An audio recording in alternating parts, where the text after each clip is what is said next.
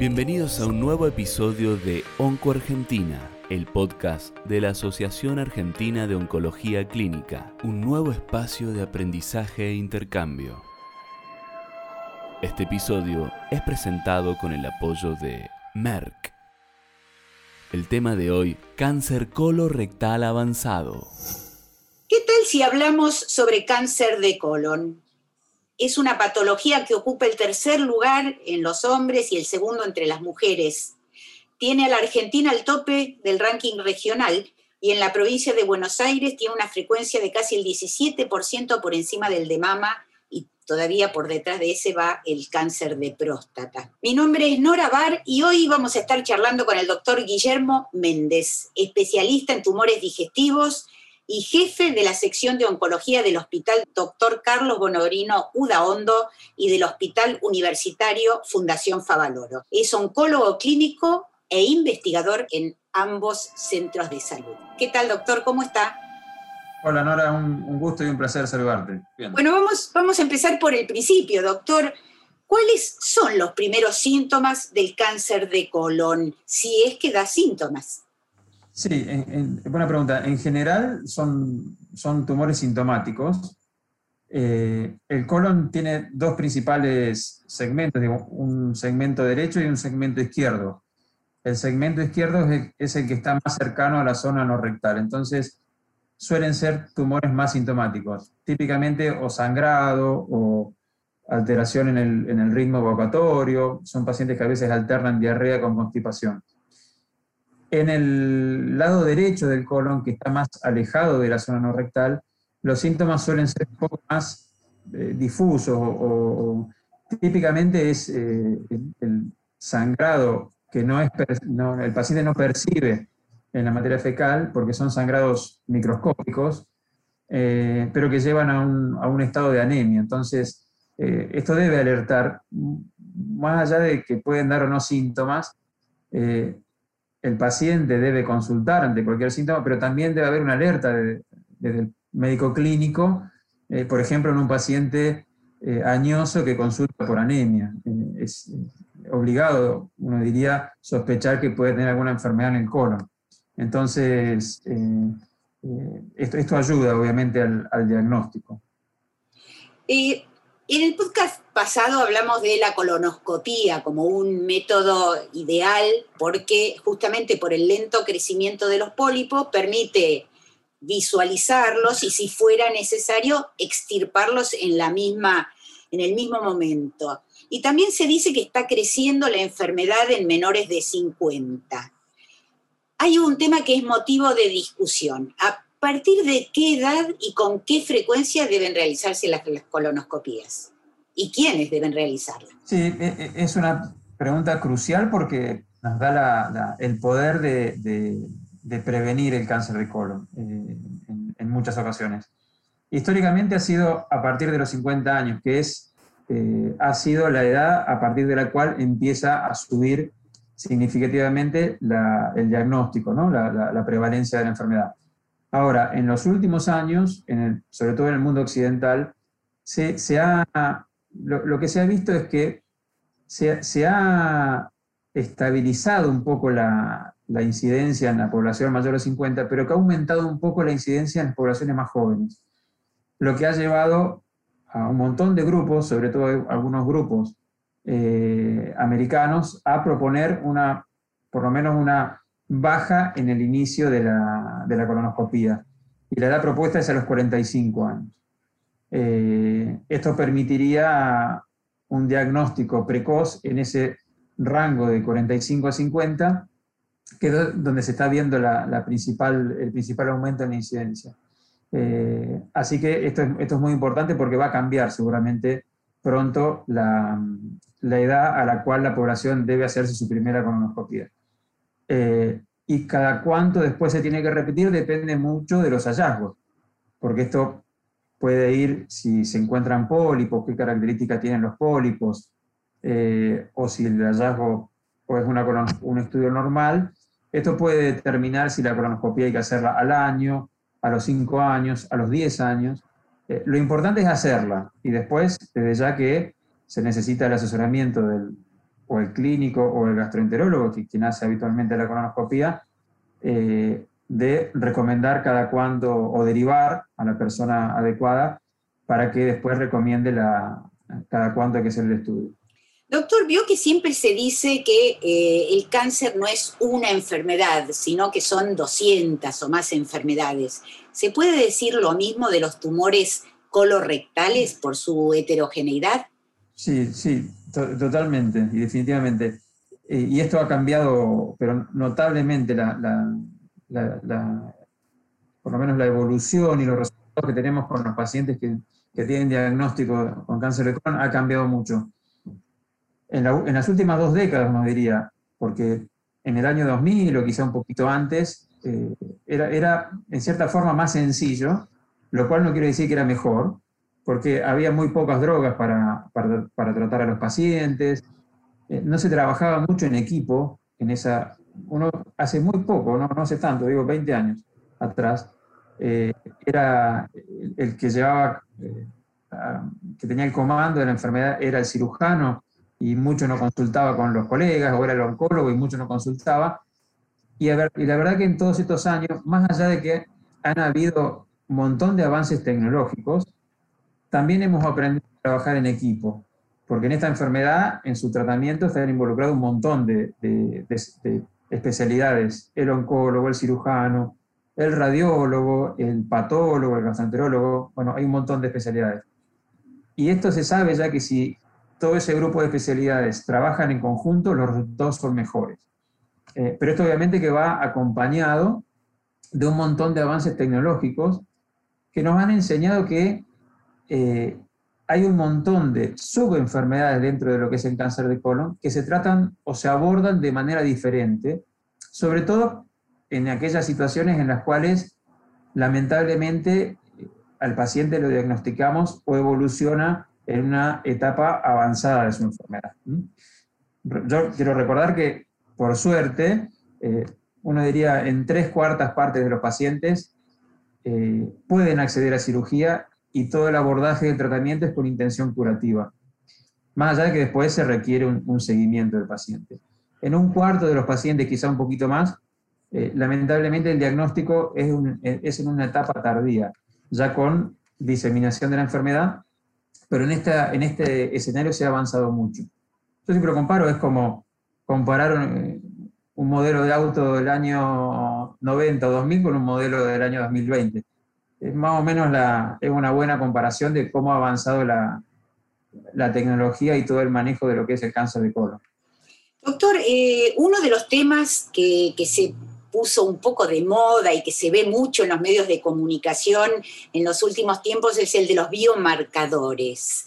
También existen biomarcadores útiles en el, en el diagnóstico y tratamiento del cáncer de colon. Sí, totalmente. Y esto está un poco en, relación a tu pregunta previa, si el cáncer de colon se podía considerar como un grupo de enfermedades. Y, es así, como decía. Eh, los biomarcadores son, en general, son características que nosotros podemos diagnosticar o, detectar en, en, general es en la célula tumoral, que uno puede en cierta forma abordar con alguna droga en general. Eh, es decir, es una, una, herramienta que nos puede predecir que un tratamiento funcione o que un tratamiento no funcione, porque estos biomarcadores funcionan de manera positiva, esto es, si yo eh, tengo ese biomarcador o el paciente o el tumor eh, del paciente lo tiene, yo puedo predecir que un determinado tratamiento va a ser eficaz. Pero también nos sirve para predecir que un tratamiento no va a servir, lo cual no es poco, porque uno evitaría gastos en cuanto a toxicidad y en cuanto a lo económico, obviamente. Así que existen en cáncer de colon y esto nos permite, existen desde hace ya 15 años, uno diría que, que creo que año 2003, 2004 es cuando explotó, uno diría, en, en, cuanto a biomarcadores, todo lo que eh, ha ido avanzando hasta ahora.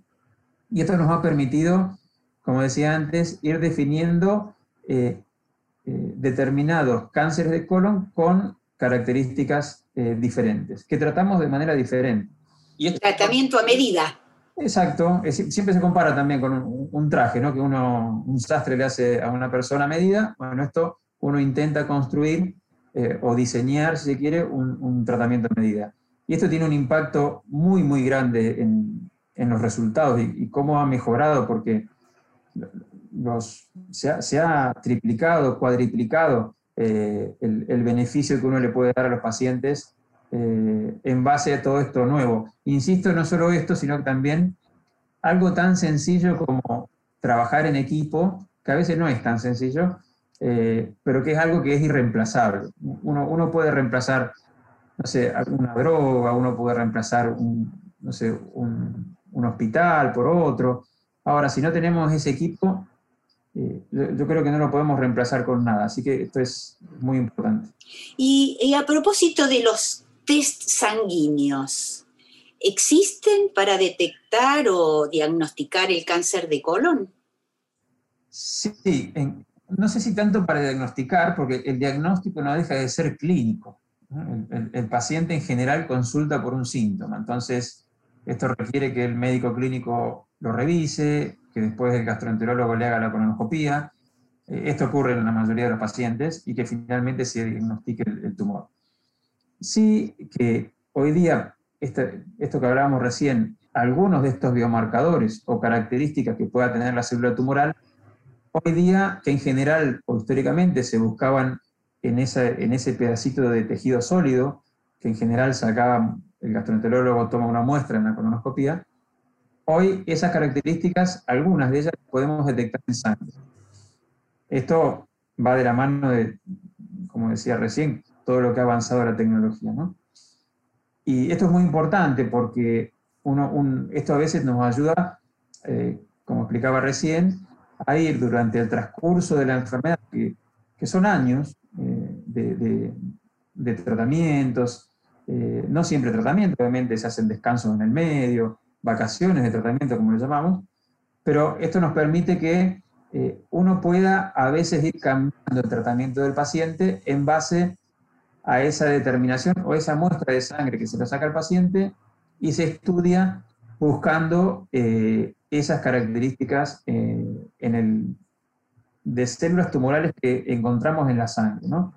Las analiza el, biólogo en general y nos dice, bueno, las células tumorales que encontramos en la sangre tienen tal o cual característica y esto contribuye a este tratamiento que hablábamos recién a medida que uno puede ir eh, por lo menos diseñando. ¿no?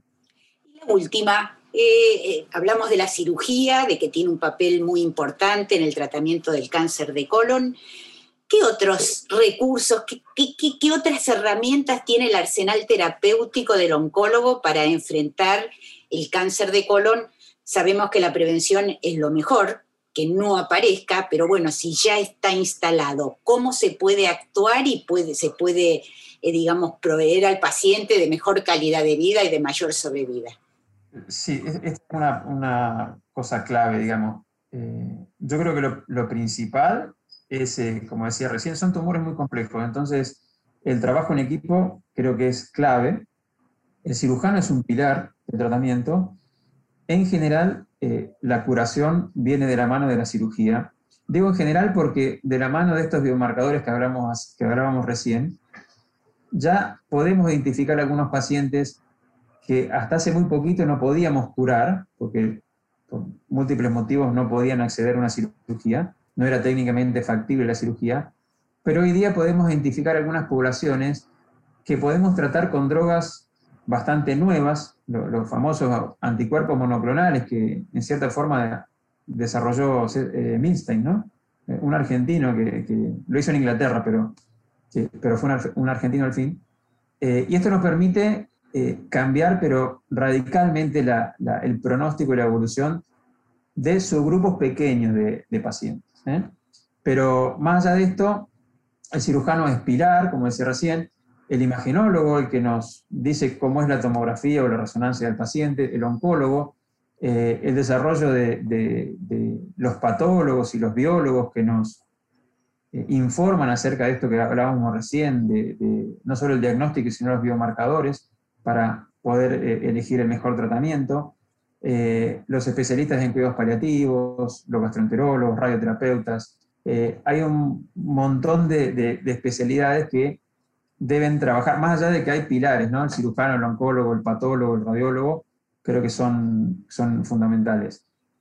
El trabajo multidisciplinario e interdisciplinario en todas entre estas, especialidades es clave, vuelvo a repetir. Eh, por eso importa dónde el paciente se, se va a tratar, dónde se le va a decir cuál va a ser el tratamiento.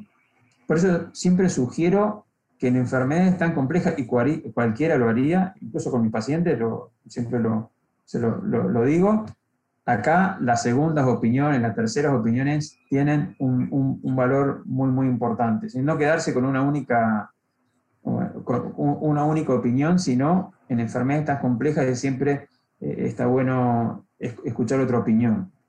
Eh, no, no, no, no, lo digo por, por tener desconfianza, sino por porque es una enfermedad muy compleja, entonces nunca está de más eh, tener una, una segunda opinión.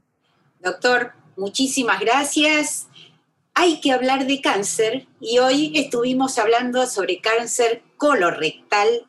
Eh, mi nombre es Nora Bar, soy periodista científica y tuvimos el privilegio de charlar durante algunos minutos con el doctor Guillermo Méndez, especialista en tumores digestivos jefe de la sección de oncología del Hospital Carlos Bonorino Udaondo y del Hospital Universitario Fundación Favalor. Así pasó un nuevo episodio de Onco Argentina. Para conocer nuestras diferentes actividades científicas, los invitamos a visitar nuestra página web y a seguirnos en las redes sociales.